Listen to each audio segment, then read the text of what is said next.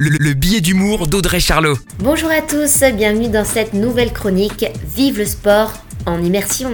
Macron a parlé, Macron a dit que les salles de sport ne rouvriront pas de sitôt. Alors bon, autant le premier confinement, on s'était bien motivé, même on y avait pris plaisir à faire notre petite séance de sport quotidienne, autant là, il faut le dire, la motivation n'est plus au rendez-vous. Oui, mais j'ai découvert une petite nouveauté en matière de, sport, c'est le fit immersion. Alors, le principe, qu'est-ce que c'est?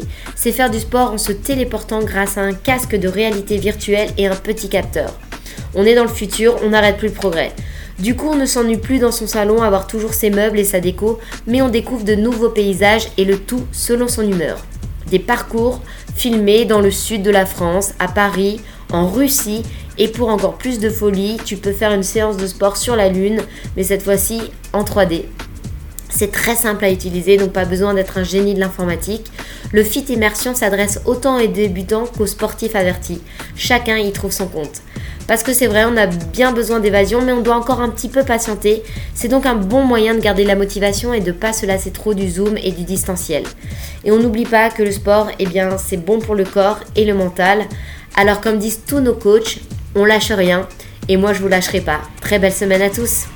La, chronique de Charlot à retrouver en podcast sur itswanradio.com.